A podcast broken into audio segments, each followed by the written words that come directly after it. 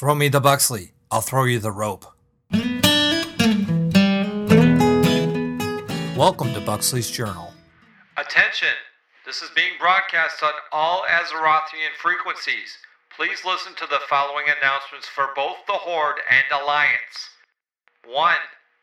By the orders of the powers that be, lightning spells will no longer be castable while running. In order to make things completely fair, you'll have to stand in place, do a somersault, turn around three times, and click your heels before casting. Additional calisthenics may be required. Number 2. Alterac Valley has changed. All residents have been working out, and holes in fences have been repaired.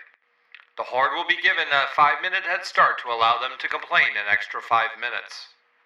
Number 3. It is now forbidden to give hugs to shaman. Please don't squeeze the shaman. 4. The residents of Stormwind and Orgrimmar ask that you only visit the cities when you absolutely need to due to overcrowding. The residents of Shattrath, Dalaran, Exodar, and Silvermoon would like to remind people that they still exist. 5. Because of the success of the undead pet, the Giraffe of the Lich King, there's a new pet battle master you can visit. His name is Dr. Aenor. He's located in the swamps of Stonard, and you can battle his special set of royal frogs there. If you collect the entire set, you can proudly say that you have the complete set of the Wart Lords of Dr. Anor. This is the end of the announcements. If you'd like to see what I'm up to, follow Ask Buxley on Twitter.